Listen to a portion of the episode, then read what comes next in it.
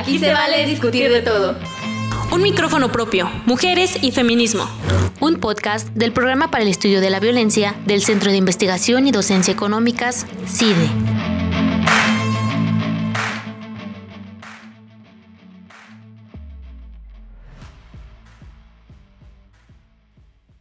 Hola, soy Liliana Onofre.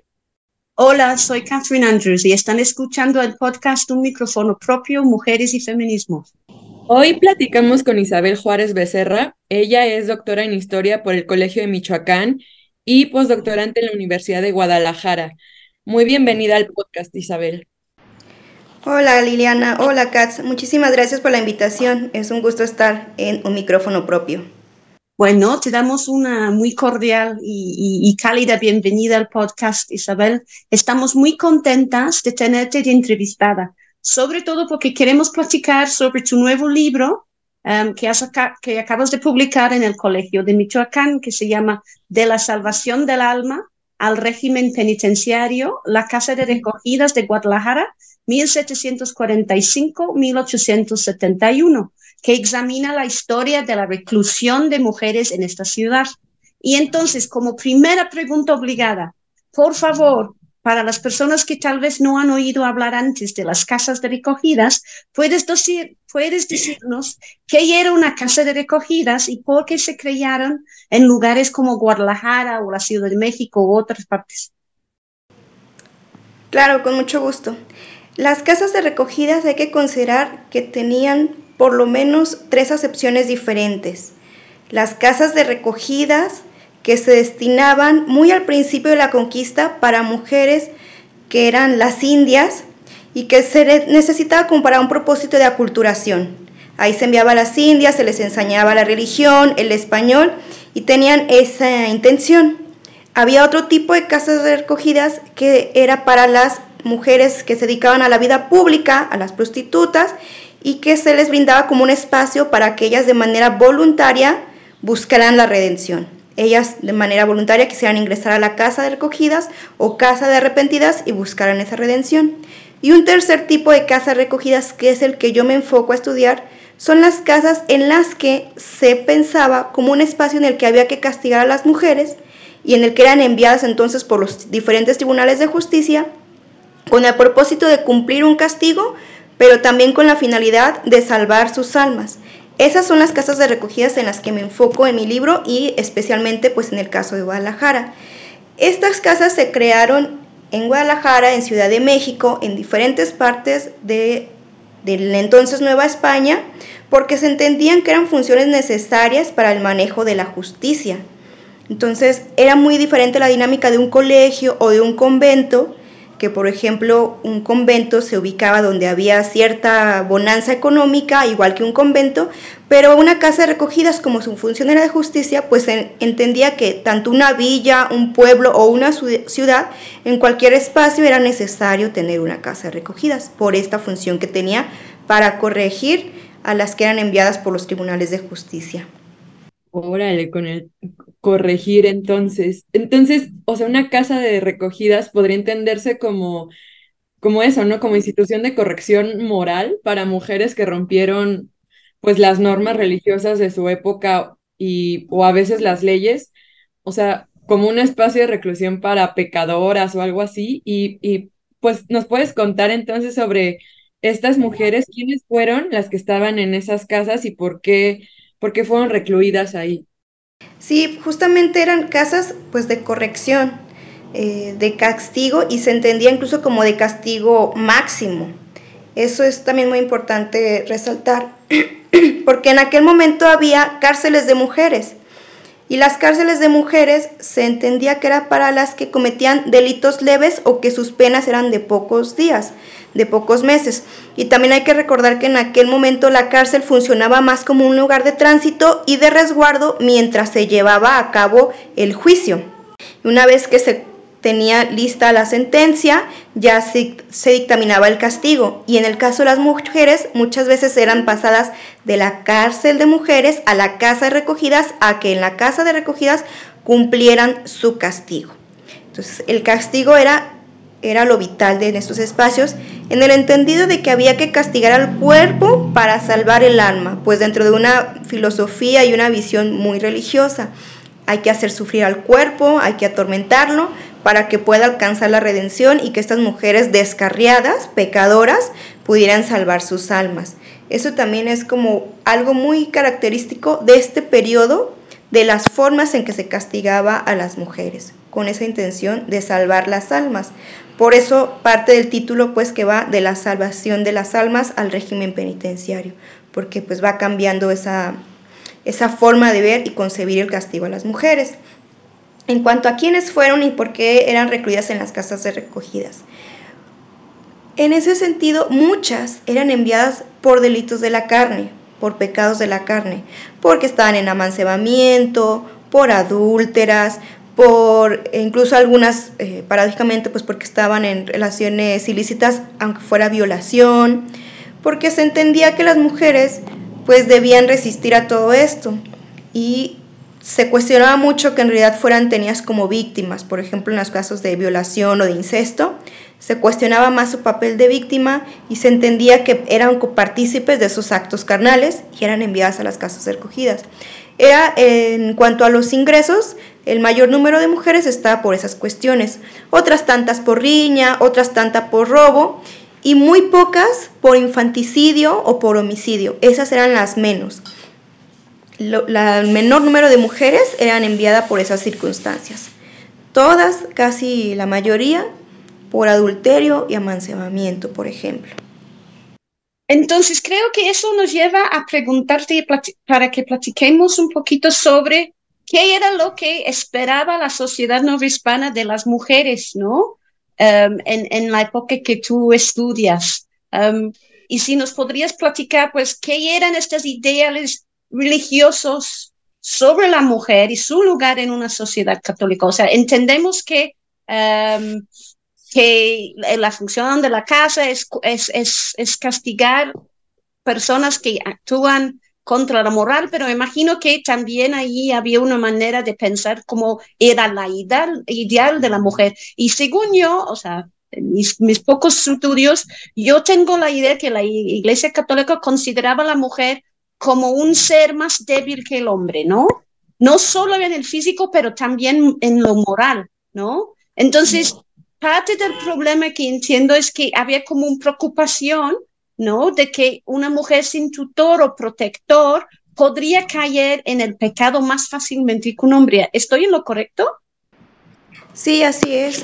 Las casas de recogidas, algunas también incluso funcionaban o tenían espacios propios para el depósito, para dar espacio a las mujeres que quedaban huérfanas, a las que eran viudas, a las que por alguna circunstancia no tenían a su esposo cerca, les daban ese espacio de depósito para de resguardo también, ¿no?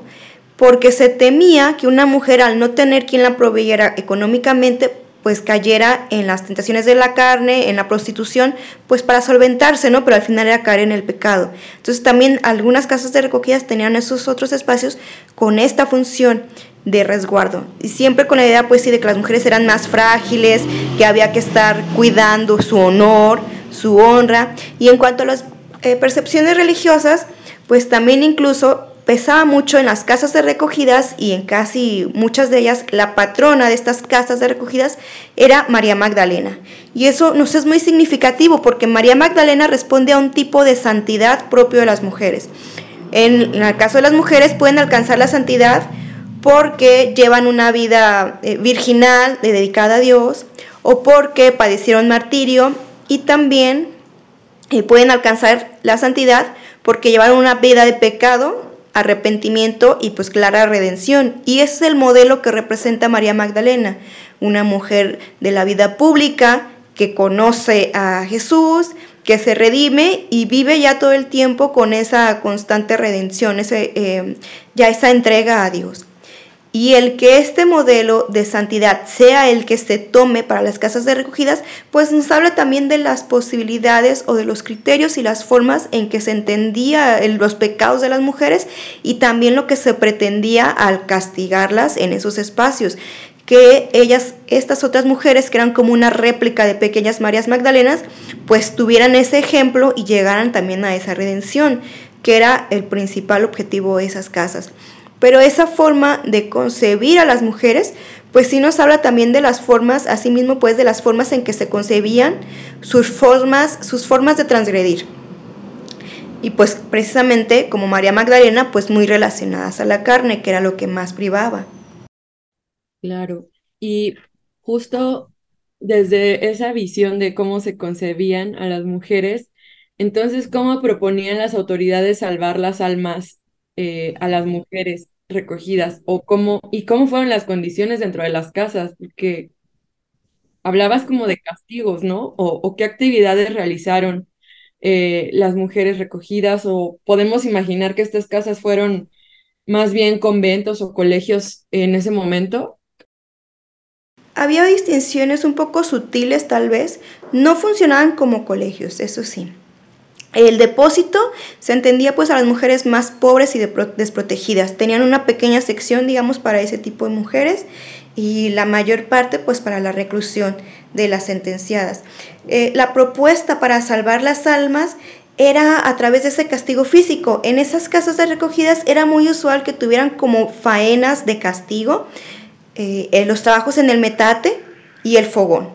Elaborar las tortillas para los presos en las cárceles de hombres y elaborar la comida. Y eran jornadas arduas porque, bueno, hay que considerar que, por ejemplo, la Casa Recogidas de Guadalajara llegaba a tener 70 mujeres, la cárcel de presos de hombres 300, y esas 70 mujeres se encargaban de realizar los alimentos para esos 300 hombres en la mañana y en la tarde que significaba, por ejemplo, que en las mañanas tuvieran que moler 200 o 250 kilos de maíz para elaborar las tortillas que se iban a consumir durante el día. Entonces, imagínense las faenas en un metate eh, de rodillas, en cunclillas, eh, desgastándose las muñecas, las manos, los dolores en la espalda para poder atender a los hombres. Pero se entendía que pues era parte de su castigo y que incluso era una forma de replicar lo que ellas hacían en el exterior, que era cocinar, y atender a los hombres. Y en el interior, en el castigo, pues se replicaba también eso. Esas condiciones llegaban a ser pues bastante severas en ese sentido, en el desgaste del cuerpo, pero sí se entendía, había una, uh, una un presupuesto pues de que las mujeres iban a lograr así la redención. Esta parte del castigo al cuerpo, del dolor, de infligir el sufrimiento, era lo que las iba a llevar a la salvación. Entonces también había la autoflagelación, había castigos corporales como el cepo, que se colocaba, por ejemplo, en los pies para que durmieran, eh, para que no pudieran recostarse para dormir, sino que se quedaran paradas todo el tiempo. Eran esas clases de castigos que podían recibir ahí las mujeres. Esas y pues esas también eran parte de sus actividades. Incluso es muy curioso como las mujeres, porque aún dentro de la casa de recogidas había diferencias de castigos. Las que eran castigadas de forma más severa se les mandaba al área de metate. Las que sus castigos eran un poco más leves, por decirlo de alguna manera, se les enviaba al fogón. ¿sí? Pero ya hasta la división del espacio se entendía por estas tareas que estaban realizando ahí las mujeres. Esas eran como parte de las circunstancias, de las realidades, de la cotidianidad de las casas de recogidas. Las similitudes que pueden tener con los conventos y los colegios es mucho en su estructura, en su arquitectura, porque al igual que estos, estas instituciones de los conventos y colegios, había, por ejemplo, un torno donde solamente podían recibir algunos eh, alimentos o alguna ropa, ellas no podían salir. Había también estas rejas y en el caso de que fuera necesario que tuvieran que recibir alguna visita, había reja, había escuchas que estaban ahí tal cual de oído en las rejas para que no se platicaran cosas indecentes. Eh, la forma del espacio pues también tenía que contar con una capilla, tenían que tener acceso al coro, sobre todo al confesionario. Se tenía que garantizar que esas mujeres tuvieran esos accesos hacia esa vida espiritual en las capillas, por ejemplo. Y las formas ya en cuanto a las tareas, pues ahí estaba la diferencia. Obviamente las niñas de un colegio, que generalmente eran niñas de cierta clase social, pues realizaban confites, flores, pues, chocolates, y no iban a hacer el desgaste físico que hacían en las casas de recogidas, por ejemplo. En un convento iban a bordar, iban a, hacer tal vez las hostias, pero no iban a hacer los desgastes físicos que se hacían en una casa de recogidas. O sea, sí es muy sutil la diferencia, pero al mismo tiempo queda muy, em, muy clara que es a partir de las actividades que tienen que desarrollar en donde se deposita el castigo, el significado del castigo en las casas de recogidas. Es fascinante, ¿no? Como la idea, incluso en el castigo, el castigo es no solo físico, pero es servir incluso más al hombre, ¿no? Es, como que me, me, me, me, me, da mucha luz sobre el proceso, pensando que, que el castigo es emprender las tareas más básicas, pero al mismo tiempo las tareas um, que son para que los, presos hombres coman. um, y eso también me lleva a pensar en, estas circunstancias tan difíciles para estas mujeres, ¿no? Y, y estas condiciones de confinamiento y restricción. Pues sabemos que en otros lugares, por ejemplo, en los conventos o bien en, en los espacios carcelarios hoy día, ¿no? Al mismo tiempo que estos espacios pueden ser muy severos y muy este, um, restrictivas sobre la vida de las personas uh, recluidas, en este caso las mujeres, también la, la convivencia obligada por ese tipo de castigo también puede fomentar algunos aspectos, no sé, de solidaridad o de amistad uh, importantes o hasta espacios para la educación y la superación personal a través de, de las discusiones que ahí se pueden dar. ¿Se puede decir lo mismo sobre las casas de recogidas o no hubo ningún tipo de vida en comunidad en estos espacios? No, tenían muchos espacios de vida en comunidad que luego también podían ser muy similares a los conventos y a los colegios. Por ejemplo, en el horario de la comida eh, al igual que el colegio y el convento, se sentaban todas las mujeres, estaba la rectora al frente y había una mujer que les daba alguna lectura de eh, alguna lectura religiosa, moral, en el entendido de que al mismo momento que alimentaban el cuerpo, tenían que alimentar al alma con todas estas enseñanzas espirituales y religiosas. Por ejemplo, eran momentos de construir comunidad. También tenían otros momentos por las tardes en que igual en comunidad tenían que recibir tal cual doctrina católica. Y eso también ya era un poco más de preguntarles qué habían entendido, esto por un lado, ¿no? Y lo otro, que son momentos que marcaron muchos espacios de solidaridad, era cuando las mujeres daban a luz. también hay que recordar pues que muchas llegaban por delitos de la carne o por pecados carnales, entonces muchas llegaban preñadas a las casas recogidas. Y el momento del parto era un punto de solidaridad porque, por ejemplo, era otra rea la que fungía como partera otra real la que acercaba los lienzos, el alcohol, la que disponía todos esos utensilios para ayudar a la que estaba en parto. Al mismo tiempo, la rectora de la casa estaba comprometida y era parte de su obligación alistar los alimentos necesarios para esa mujer que acababa de parir. Una dieta especial porque pues iba a estar amamantando. Se le daba chocolate, se le conseguía carnero, pollo, para que ella pudiera estar, digamos, fortalecida o bien nutrida para el momento de alimentar, dar el pecho al bebé. Y también se encargaban, por ejemplo, hasta velas, ¿no? Porque se sabía pues que iban a estar en la noche lactando y era necesario que tuvieran la luz. Y para esas mujeres sí había como ese cuidado y esa atención especial.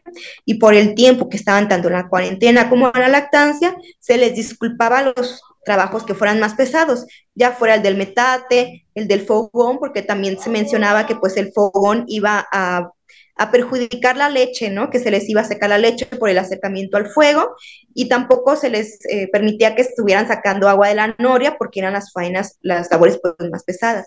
Esos eran momentos de mucha solidaridad entre las mujeres. Y otros momentos eran también los de convite de las festividades, tanto religiosas como ya algunas civiles. Por ejemplo, se reunían para festejar Navidad y se les hacía una comida especial. En las festividades de Pascua también había alimentos especiales. Los días que se festejaba al patrón, patrona de las casas de recogidas también era otro momento de cierta festividad o incluso el cumpleaños de la rectora el cumpleaños de, la rectora era otro momento de convivencia en el que las presas comían por lo menos algo diferente y había una cierta relajación o otras maneras de generar comunidad en estos espacios. Pues súper interesante tu investigación, Isabel. Y bueno, antes de terminar, eh, quisiera saber sobre tu investigación archivística y pues cuáles fueron las fuentes que ocupaste para construir tu texto y dónde encontraste la información más pertinente. Bueno, yo estudié en la casa desde 1745 hasta 1871 y fue un tránsito de la misma casa y por lo mismo un tránsito en cuanto a los repositorios que visité. Al principio, como la función de las casas de recogidas era salvar el alma, se entendía que esa era una función principalmente propia de las autoridades eclesiásticas y por lo tanto muchas casas de recogidas estaban a cargo de los obispos o eran impulsadas por religiosos. Y este eh, indicador me decía entonces que la mayor parte de la información de 1745 a 1823, la información de la Casa de Recogidas de Guadalajara estaba, por ejemplo, en el archivo del arzobispado. Y eso pues nos daba cuenta precisamente de este carácter de la institución, este carácter de salvación. Y era muy significativo porque en los mismos estantes, por ejemplo, la Casa de Recogidas estaba a un lado del hospicio a un lado de, pues, de, la casa cuna, digamos, y a un lado de los colegios, porque estaba como en, ese, en esa cercanía, era cercano a los colegios, era cercano a estas obras de caridad que impulsaba el, el obispado.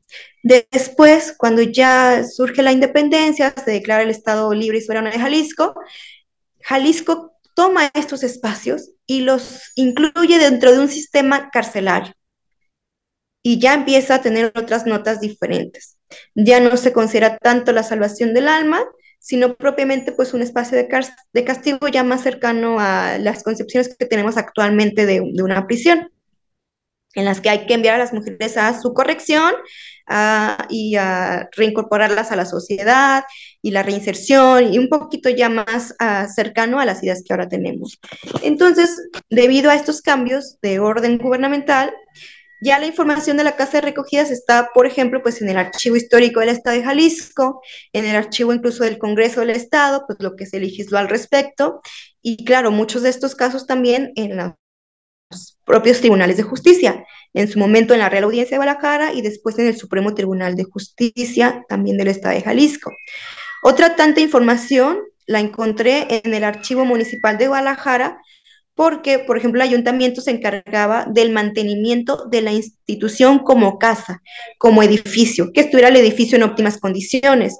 Y ahí hubo como una división de tareas en cuanto a la casa. El ayuntamiento se encargaba de los reparamientos, de resarcir algunos daños materiales del edificio.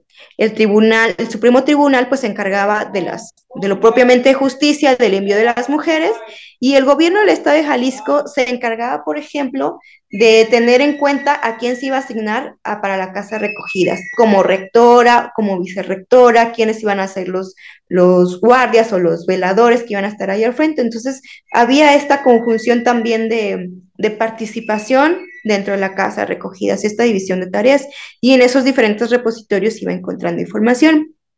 Bueno, y también hay como una, una acotación que me faltó mencionar, pues en el momento que la casa de recogidas estuvo bajo la autoridad del arzobispado, pues muchas de las cuentas se rendían a, pues al Consejo de Indias, a Sevilla, y entonces otra tanta información está pues allá en el Archivo General de Indias, que también tuve la oportunidad de consultar.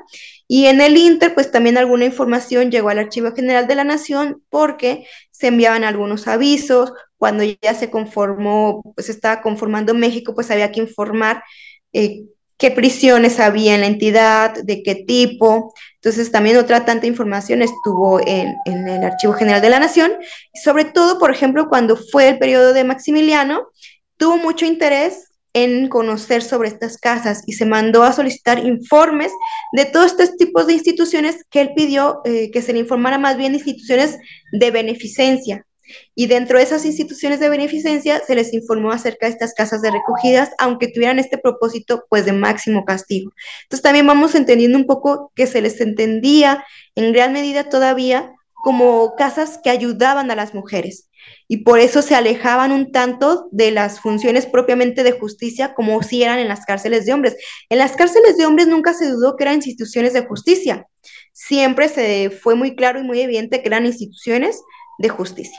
Y en el caso de las mujeres, en el entendido que les iba a salvar el alma o que las iba a ayudar a las mujeres, se perfilaban más hacia la beneficencia que hacia la justicia. Y ese fue un tránsito también que fui observando en las mismas fuentes, hasta que finalmente pues las casas terminaron integrando, desapareciendo tal cual, y las mujeres presas se fueron integrando a las penitenciarías que se iban generando en cada estado. Pues incluso más fascinante aún pensado, este, pensado desde este aspecto de cómo se, se fue transitando desde un espacio de corrección moral a un espacio de corrección ya civil, ¿no? Eh, y cómo las mujeres están incluidas ya dentro del, panorama de, del, del, sistema penitenciario, ya como personas igual que los hombres, más o menos. Pues muchísimas gracias por, por compartir tu investigación con nosotros hoy, Isabela. Isabel, perdón. Em, ha sido un placer tenerte aquí, acá. Ah, muchísimas gracias a ustedes por la invitación y por considerarme para participar participar en este espacio. Les agradezco un montón. Muchas gracias Isabel y pues también muchas gracias a todo el público por escuchar el podcast Un micrófono propio, Mujeres y Feminismos y nos vemos pronto. Esto fue Un micrófono propio, Mujeres y Feminismo. Hasta la próxima.